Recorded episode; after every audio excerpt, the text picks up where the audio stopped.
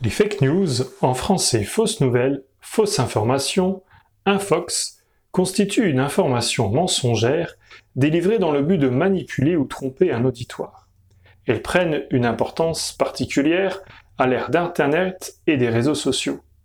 Les articles de fausses nouvelles emploient souvent des titres accrocheurs ou des informations entièrement fabriquées en vue d'augmenter le nombre de lecteurs et de partages en ligne.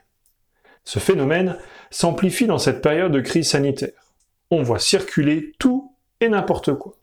Depuis un moment déjà, des médias ont même créé des services spécifiques pour vérifier encore plus toutes ces informations qui circulent. Alors bien sûr, tout cela surfe sur la vague de la méfiance et du manque de confiance par rapport aux autorités et aux médias.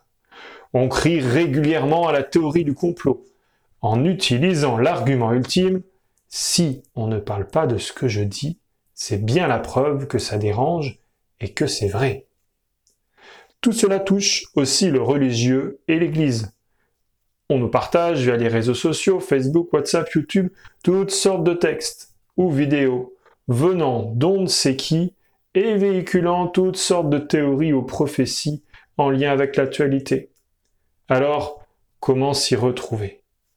Proverbe 14, verset 15, dans la version Parole de vie, dit Une personne naïve croit tout ce qu'on lui dit, mais celle qui est prudente commence par réfléchir. Alors, j'espère qu'aujourd'hui, tu ne seras pas naïve ou naïf, et que tu réfléchiras à ce que tu entendras, et liras avant de le partager. À commencer peut-être parce que je suis en train de te dire. Même les Béréens examinaient chaque jour les Écritures pour voir si ce qu'on leur disait, si ce que Paul leur disait était exact. Que Dieu te bénisse.